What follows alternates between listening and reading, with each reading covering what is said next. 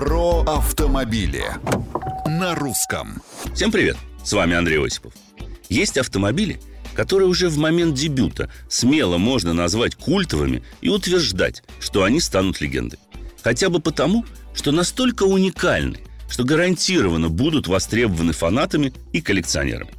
Яркий тому пример – Aston Martin Valour, представленный на фестивале скорости в английском Гудвуде.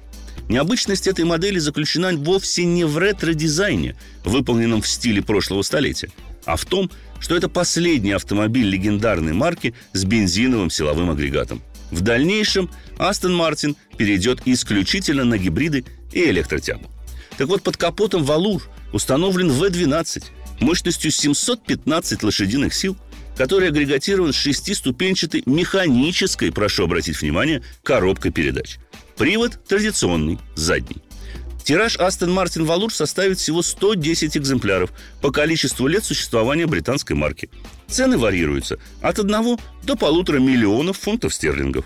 Но, осмелюсь предположить, уже через несколько лет стоимость Валур заметно вырастет. Мнения, комментарии и предложения приветствуются на страничках Русского радио в социальных сетях. С вами был Осипов про автомобили на русском.